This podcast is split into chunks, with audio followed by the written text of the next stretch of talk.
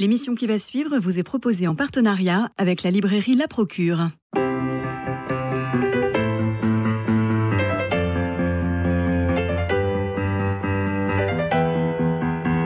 Culture Club, une émission de Radio Notre-Dame en codiffusion avec RCF. Christophe Maury. On vous a dit que c'était la Sainte-Émilie aujourd'hui, Myrna Eh bien, bonne fête aux Émilie. Voilà, c'est le jour des coups de cœur. Euh, pas tous d'un coup, mais avec vous, Myrna et Lou, euh, et avec votre blog In the Mood for Books, nous avons concocté non pas une playlist, mais une read list. C'est-à-dire ce qu'il faut euh, lire en ce moment parce que c'est la saison des prix, les feuilles tombent sur les trottoirs, mais les feuilles aussi entrent dans nos bibliothèques. La rentrée littéraire est très riche. hein. Alors, qu'est-ce que vous nous présentez Alors, moi, je vais commencer avec Fille de Tunis de Lisa El Kaïm, qui a apparu aux éditions Stock. Euh, alors, euh, vous vous souvenez sans doute d'Olivia El Kaïm, qui avait écrit un très, très beau, un très beau roman, Je suis Jeanne et Buterne. Alors, tout commence quand l'autrice s'interroge sur la vie de sa grand-mère. Parce que sa grand-mère a une mort qui a marqué les esprits dans la famille. Elle est morte attachée à son lit. Mais Olivia se rend compte qu'on ne sait pas grand-chose de sa vie, finalement. Donc elle va mener l'enquête et rapidement elle se rend compte qu'il y a énormément de non-dits et de silences qui pèsent sur l'histoire de sa grand-mère.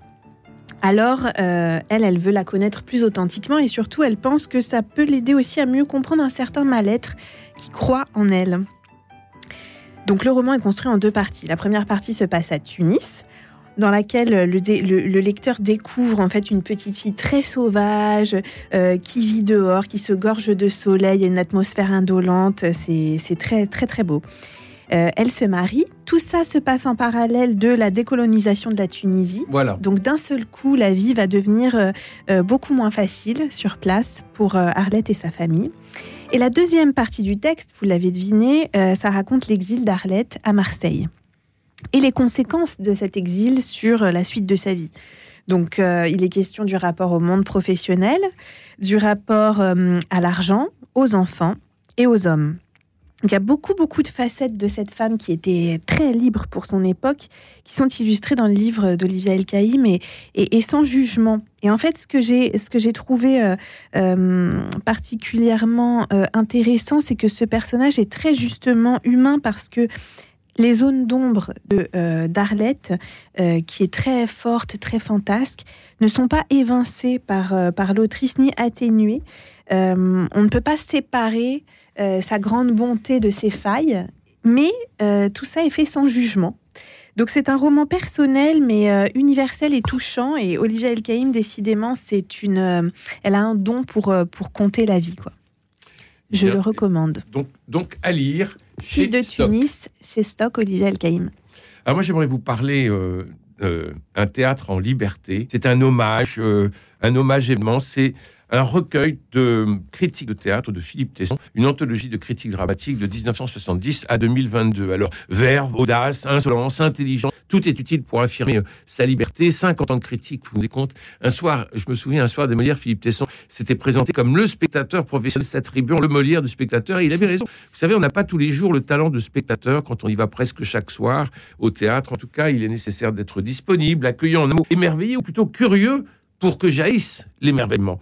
Et tout au long de ces critiques, Philippe Tesson nous donne des clés de, de- lecture du théâtre et nous donne des clés pour que nous soyons toujours émerveillés lorsque euh, on s'y assied. Alors tout au long de ces 350 pages ordonnées avec soin et intelligence par Armel Elio, autre grande critique de théâtre, on assiste aussi à l'évolution du théâtre de ces 50 dernières années. On lit des noms désormais connus, mais qui débutèrent en un temps et que Philippe Tesson, d'une plume généreuse, savait encourager. Je pense à Florian Zeller, par exemple. Vous voyez Euh, Alors, un théâtre en liberté, c'est le bonheur de feuilleter les critiques, de se plonger dans les salles obscures que Philippe Tesson éclairait de son regard bleu et perçant. C'est sorti à l'avant-scène théâtre dans la collection 4 vents et c'est vraiment un must dans la bibliothèque. À vous, Myrna. Alors, je continue avec Ce que je sais de toi d'Éric Chacour, paru aux éditions Philippe. Très joli titre. Très joli titre. Et très bonne maison d'édition, Philippe Ray. Alors ça c'est sûr, c'est une maison euh, qui m'est chère pour la qualité et l'éclectisme de ses propositions en effet. Alors c'est un premier roman d'une très grande sensibilité. Euh, je dirais que c'est un travail d'orfèvre qu'a accompli euh, Éric Chacour et il a pris le temps d'ailleurs euh, pour, pour accomplir ce travail. Son écriture est très pudique, délicate et, extrêmement évocatrice. En fait, il a vraiment cette capacité à créer non seulement des personnages poignants, mais aussi des, des atmosphères très vivantes. Alors, de quelle histoire s'agit-il? Euh, Tarek, le protagoniste, vit au Caire dans les années 80. Il est né dans une famille plutôt euh, aisée de la communauté euh, chrétienne et son destin est en quelque sorte tout tracé. Comme sans lui, il fait de longues études, il devient médecin, il épouse une femme qui, qui l'aime, une amie de la famille. Donc tout ça est plutôt très, très tendre. Mais un jour, une rencontre en fait vient euh, faire dérailler ce petit train-train bien conventionnel. Et alors, euh, Tarek se retrouve face à face avec sa propre vérité, avec euh, la, responsabilité de, de choisir, quitte à déconstruire un carcan social, des certitudes et par ricochet aussi la famille sous la forme qu'elle avait jusqu'alors. Après le temps de la rencontre, cette rencontre euh, bouleversante, vient le temps de l'absence et qui va occuper vraiment tout l'espace de son quotidien et la mener à prendre une décision pour le moins radicale. Alors ce texte m'a touchée parce qu'il met en lumière, euh, vous savez, tout ce qu'on ne sait pas en fait, des êtres qui nous sont parfois très proches, tout ce qui nous est inaccessible dans leur histoire, leurs peurs, leurs doutes, leurs vérités. Et cette, euh, c'est très beau parce que cette paix nuancée et complexe, euh, Éric Chacour la elle très bien, hein, si je veux rester dans cette image du, du petit bijou euh, de la rentrée littéraire. Et d'ailleurs, euh, ce que je sais de toi est sur la liste des prix Renaudot et Femina. Voilà. Donc, Éric Chacour, ce que je sais de toi, édition Philippe Ray. Un roman à découvrir. Très beau roman. à lire. Euh, le diplôme d'Anne Barthès est un roman chez Albin Michel qui m'a euh, passionné, voire envoûté. Envoûté. Oui, Oh, Parce que Dites-moi il- tout. oui, parce qu'il s'agit de la question du mal. Oh. Et le mal, c'est quelque chose de très mystérieux et de terrible, parce que le mal engendre le mal. C'est-à-dire que si on n'a pas, on retrouve pas la conscience de l'enfant que nous avons été et que nous sommes peut-être, si on ne retrouve pas cette, conscience-là, on risque de continuer à faire le mal sans compte que l'on fait le mal. Et ça va très loin. Alors, racontez-nous un peu. Le diplôme, c'est l'histoire d'un d'un homme qui va en salle de sport. Et là, en salle de sport, il tombe sur une fille absolument charmante et magnifique, euh, qui est intelligente. Euh, lui se cherche naturellement à la draguer. Et puis ils deviennent copains, et puis ils deviennent amants. Et elle, elle est vendeuse euh, dans, un, dans une boutique de fringues. Mais elle est très intelligente. Et lui se dit, il faut absolument qu'elle sorte de ce, euh, de ce carcan social et on va faire marcher l'ascenseur social. Et pour ça, il va aller chez son frère qui a fait HEC et qui a affiché dans l'entrée le diplôme Le de, fameux. de son dip- école. Il pique le diplôme, il va jouer sur... euh, Il le falsifie. il le falsifie au nom de la fille Ah, d'accord. qui va pouvoir trouver un très bon job grâce à ça chez Accor, où elle va s'occuper de transition énergétique. Et elle s'en occupe tellement bien, avec tellement d'intelligence, tellement de force, qu'elle va rentrer en politique. Hmm. Et là, on n'est jamais à l'abri des, des journalistes du canard enchaîné qui veulent savoir quel est le passé exact de la Hmm. personne. Donc on est sur cette, sur cette ligne de crête. Et on est à la fois dans le mensonge, mais la question que pose Amaury Barthet dans son roman Le diplôme chez Albin Michel, le mensonge n'est pas notre société qui crée ce mensonge. Ou bien lui qui falsifie le diplôme, ou bien elle qui accepte, mais qui réussit parfaitement. D'autant qu'elle. Voilà, c'est ça. Elle réussit parfaitement qu'elle s'avère être Elle- à la hauteur. elle, savait- elle, elle est à la hauteur, elle est intelligente, elle est, elle est charmante, elle est, elle est bosseuse, elle travaille énormément, elle travaille tous ses dossiers.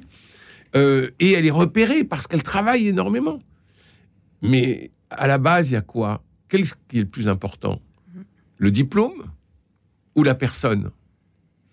Et toute cette question-là est posée.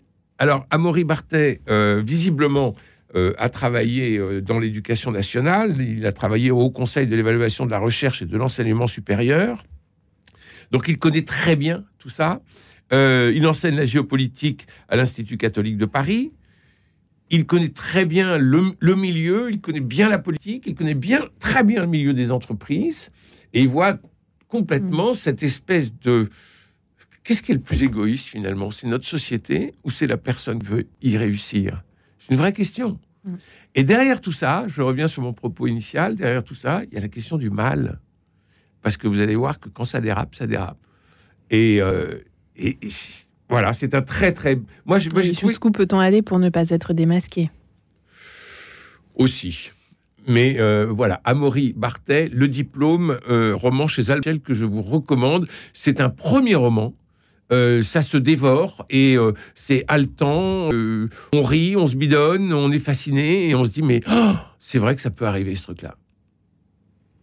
Mhm. Voilà, à vous. Alors, moi, je termine avec Personne n'a besoin de savoir d'Olivier Adam aux éditions Bruno Doucet. Alors, c'est un recueil de, de poèmes, euh, comme des fragments d'enfance et des fragments aussi de d'âge adulte, d'ailleurs, du quotidien. Euh, des mots très simples, mais qui débordent d'une euh, d'une vérité immense, à mon sens. Euh, Olivier Adam raconte l'enfance dans un lotissement en périphérie, aussi bien que sa nouvelle vie choisie, par exemple, sur le littoral. Et je voudrais euh, vous parler de quelques thèmes qu'il aborde. Donc les souvenirs, ceux qu'on partage et ceux qu'on s'invente aussi. Et ça, j'ai trouvé ça très très beau.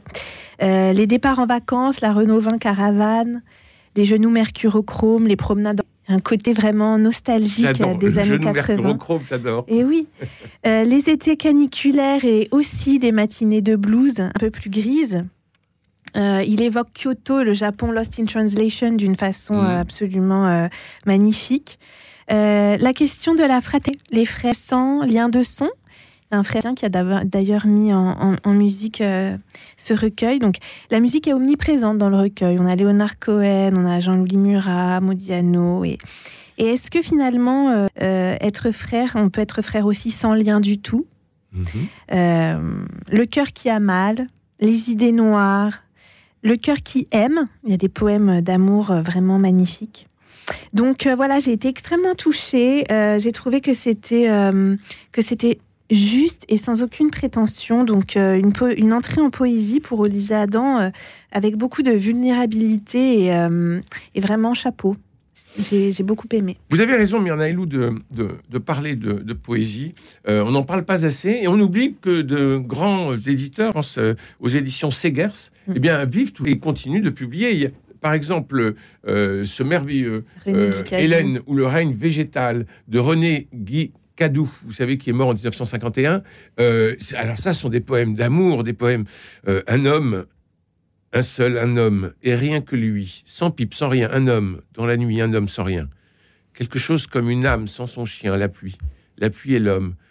La nuit, un homme qui va et pas un chien, pas une carriole, une flaque. Une flaque de nuit. Un homme. Formidable. Mm, mm. Voilà, ça c'est aux éditions euh, Segers. Et alors, ils viennent de ressortir Le Voyage de Hollande et d'autres poèmes euh, de Louis Aragon. Alors ça c'est grand, grand classique, mais c'est merveilleux d'avoir euh, ce type d'ouvrage dans sa bibliothèque parce qu'on s'y on s'y réfère, on s'y réfère tout le temps. Et on s'y perd. Où suis-je? Et sur mon visage, quels sont ces doigts d'homme palpants? Où suis-je? Et ce souffle, leur souffle. L'enfer me touche de l'odeur. Au souffre, tout cela? N'est pas mal éclairé. C'est merveilleux. Aragon et euh, René Guy Cadou. À vous. Ah non, moi c'est bon, j'ai Ah, c'est terminé. Alors, moi, je n'ai pas terminé parce que je vais vous parler de Cocteau et des éditions du Rocher. Imaginez-vous que euh, nous célébrons cette année les 60 ans de la disparition de Jean Cocteau et les 80 ans des éditions du Rocher. Double événement qui se concrétise en un coffret de trois, euh, trois livres du poète. Alors, oh, regardez, c'est très bien fait parce qu'ils ont repris la, la première, peau, Mhm. euh, la première typo des éditions du Rocher. Euh, nous avons le foyer des artistes, nous avons naturellement La Belle et la Bête. Et les poèmes. Et, Et- le théâtre de poche aussi. Et puis les poèmes, puisque nous parlions de poésie. Alors vous savez que les éditions du Rocher ont été créées le 1er novembre 1943 et elles sont euh, liées à leur principal fondateur, Charles Orango, qui est mort en 1974. Et elles font partie des rares maisons euh, qui ont été fondées sous l'occupation et qui sont euh, rescapées de cette époque et toujours vivantes aujourd'hui. Alors en 1943, les éditions Plomb avaient apporté leur concours financier éditorial à Charles Orango euh, assisté de l'écrivain et ancien ministre radical Jean Missler, qui nous a quittés en 1988, et de l'imprimeur ardéchois Jean Béténas, pour débuter cette nouvelle aventure littéraire depuis Monaco.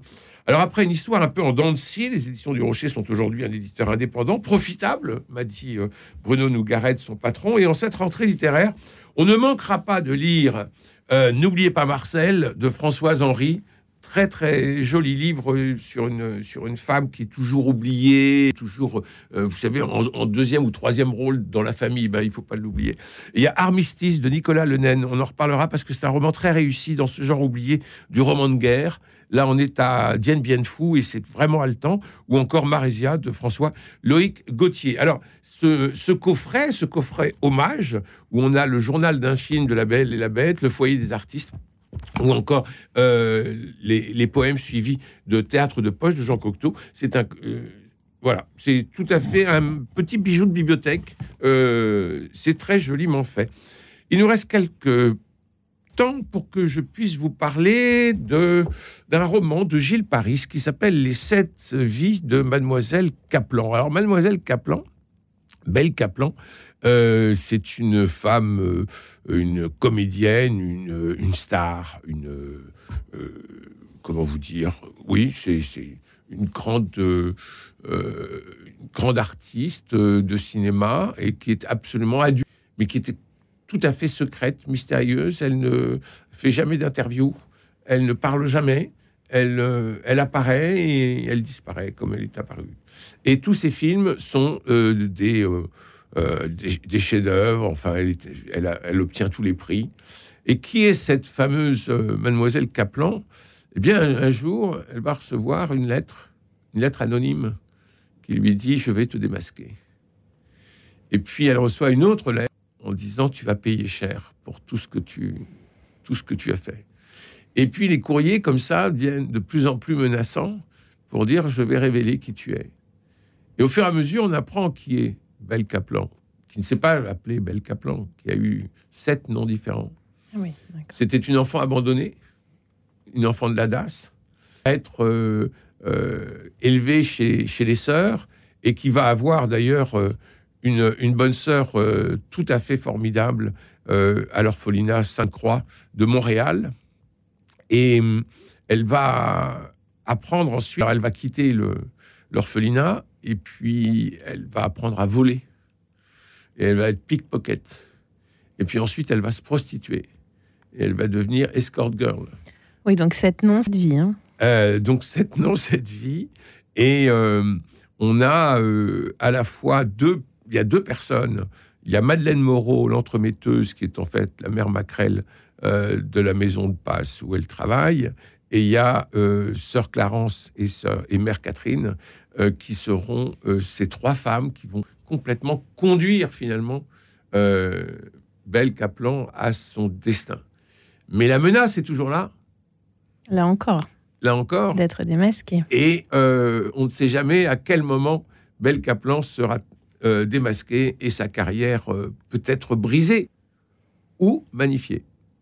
Voilà, c'est euh, Gilles Paris, c'est celle de Mademoiselle Belle Caplan. C'est chez Plomb. Et alors, je ne peux pas résister à une phrase euh, que j'ai, bon, qui m'a, qui m'a marqué, euh, où elle dit, oh, elle, ne, elle ne sera pleurée que par la pluie. Hmm. elle ne sera pleurée que Personne par Personne ne la connaît finalement. Hein. Voilà, que par la pluie. Ne la connaît Gilles Paris, les sept villes, les sept villes de Mademoiselle Belle Caplan, c'est chez Plomb. Il nous reste quelques minutes pour vous parler du dernier Philippe Delerme, Les Instants Suspendus. C'est paru aux éditions du Seuil. Alors, euh, on retrouve euh, l'envie de Philippe Delerme de regarder, de scruter le détail. Vous savez, pour les, grands auteurs, ce sont ceux qui ont la patience et la passion du détail. D'observer. Et lui, là, et puis il nous l'avait montré formidablement avec la première gorgée de bière, la sieste assassinée, les eaux troubles du Morito. On s'en souvient. Je l'avais reçu ici pour son très très bon livre sur New York. Euh, il a écrit un livre sur New York, New York sans New York, puisqu'il n'est jamais allé là-bas. Et il décrit New York comme personne. Et c'était une émission merveilleuse parce que euh, euh, il était vraiment, enfin, c'est vraiment l'écrivain, c'est-à-dire qu'il sait, il sait donner une réalité, il sait décrire euh, alors qu'il n'y est jamais allé. Donc ça, c'est vraiment la force du Quel grand talent. écrivain. Avec les instants suspendus, j'étais un peu déçu, il faut le dire, parce que c'est assez irrégulier. Qu'est-ce qui va pas dans ce livre? Si, ça va, parce que c'est c'est Philippe Delerme, mais on a moins la passion du détail euh, et la patience du détail que de temps en temps un petit côté un peu moralisateur, en disant ah ben ça c'est bien ou ça j'aime bien, mais on n'a pas besoin de ça. C'est-à-dire que il est, à mon avis, trop en avant le jeu Hmm. même si, euh, est trop en avant, même s'il ne l'écrit pas comme ça, de sorte que, euh, vous voyez, par exemple, sur, euh, sur convalescence, il faut être malade et alité. Il faut être malade et alité. Je- je- voilà, au début de la convalescence. Une fenêtre a été ouverte dans la pièce à côté, quelque chose est entré, une rumeur, une espèce d'assourdissement. Comment les définir? C'est un peu l'inverse de ce qui se passe quand on écoute la mer dans un coquillage. Il semble alors que c'est l'idée du caverneux qui fait battre le sang aux tempes, suggère la piste d'une réverbération abyssale dans la recherche de l'extrêmement profond. La fenêtre ouverte donne aussi un vertige de profondeur, mais dans l'amplification d'une matinée à la fois familière et insondable. La vraie vie. J'ai pas tout à fait accroché. Mais c'est dommage parce que il y a, de très bons passages, il y a de très bons moments. Euh, mais enfin, Philippe Delerme euh, a une œuvre qui est très très importante. La relira, on regardera. Maintenant, on peut aussi euh, avoir dans sa bibliothèque les instants suspendus pour être vraiment sûr d'avoir euh, toute l'œuvre de Philippe Delerme chez soi. Voilà. Qu'est-ce que on peut De quoi voulez-vous parler encore? Alors moi, je voudrais bien lire, euh, si c'est possible, un extrait. Oui, allez-y. Donc, ce que je sais de toi, Éric Chacour. Ce n'est pas tant que l'on s'habitue au deuil. On finit simplement par se faire à l'idée que nous sommes mortels. On y trouve même parfois une certaine forme d'apaisement. Il nous arrive de pleurer encore. On pleure pour se sentir vivant. On pleure comme un rappel de son propre sursis. On pleure de mesurer l'extrême précarité de celui-ci. On dit que l'on pleure ceux qui nous ont quittés, mais à la vérité, on ne pleure jamais que sa propre impuissance. Nourrissons, nous savions d'instinct que pleurer était le plus court chemin vers le sommeil. Magnifique. C'est comme ça. C'est comme ça, pendant, c'est comme ça pendant tout le roman. C'est comme ça pendant tout le roman. Non, c'est très beau. Alors, qu'est-ce que je peux vous lire de le nom de l'auteur et le titre Éric Chacour, Ce que je de toi, édition Il y prêt. et un premier roman. Premier roman, oui. Il est canadien de père égyptien. Euh, Olivia El Kaïm, fille de Tunis, euh, chez Stock. Alors ça aussi, c'est ça, c'est j'ai beaucoup aimé. Je suis hospitalisée à mon retour de Tunis. Amaigrie, épuisée, je me suis écroulée dans le hall des arrivées à l'aéroport de Marseille. Le compte-rendu de l'échographie abdominale, infection du côlon, important épaississement avec hypervascularisation pariétale, puissance du côlon droit et du côlon transverse. Le gastro-entérologue me dit d'un air entendu. Vous avez réussi à attraper la maladie du colonial africain. Vous êtes typique de mes patients originaires de là-bas. Ils ont tous mal au côlon. Il me prescrit des antibiotiques, mais en vérité, seule l'écriture sauve. L'écriture, cet amarre lancé vers mes ancêtres. Magnifique. Alors je peux. Fille de Tunis, Olivia El Kaïm chez Stock. Et là, moi, je vais vous donner un petit coup d'enthousiasme de Philippe Tesson. Regardez comment en dix lignes, il arrive à résumer, redonner et, euh, et donner envie. Il parle de Ilante, une pièce d'Isaac de, Band- euh, de. Un, un moment de grâce. Vous ne connaissez pas Isaac de Bansrade Il ne vous reste que jour pour aller le découvrir au théâtre Gérard Philippe de Saint-Denis. Vous sortirez enchanté de la représentation de cette efficayante qu'a mise en scène Jean-Pierre Vincent et que ce jeune poète contemporain de Corneille est tombé dans l'oubli, composa à 22 ans. La pièce, inspirée d'une métamorphose d'Ovide, est d'une fraîcheur et d'une audace délicieuse et d'une écriture très libre, quoiqu'en vers. La langue en est simple, deux jeunes gens s'aiment d'amour tendre, leur famille les marie, Mais l'un des deux, le garçon dont la mère avait caché le sexe, se révèle être une fille lors de leur nuit de noces. Il naît de ce malentendu le trouble qu'on imagine. Les dieux remettront les choses en ordre. Tout, est dit de, cette pièce. Euh, on sait qu'il est contemporain de Corneille, on sait qu'il a écrit à 22 ans, on sait qu'il a une langue très, euh, très libre et très simple, euh, bien qu'en vers, et que c'est une histoire de genre qui va être, qui va être jouée devant nous, une comédie, mais aussi un drame, et que les dieux vont arranger tout ça. Ça, c'est du Philippe Tesson et j'adore cette, cette verve. Merci, euh, merci beaucoup, euh, Myrna pour tout ce que vous avez présenté. On peut retrouver vos chroniques sur In the Mood Books. Voilà, In the Mood for Books. Merci à Jean-Paul Lérine, François Dieudonné, Louis-Marie Picard et Camille Meyer pour la réussite de cette émission. Vous savez qu'en téléchargeant l'application Radio Notre-Dame, vous pourrez nous écouter partout et tout le temps. C'est quand même pas mal. Alors demain, bah, c'est mercredi, nous irons au cinéma voir euh, le livre des solutions. Euh, Mystère à Venise et un métier sérieux. À demain, prenez soin de vous et des autres. Je vous embrasse.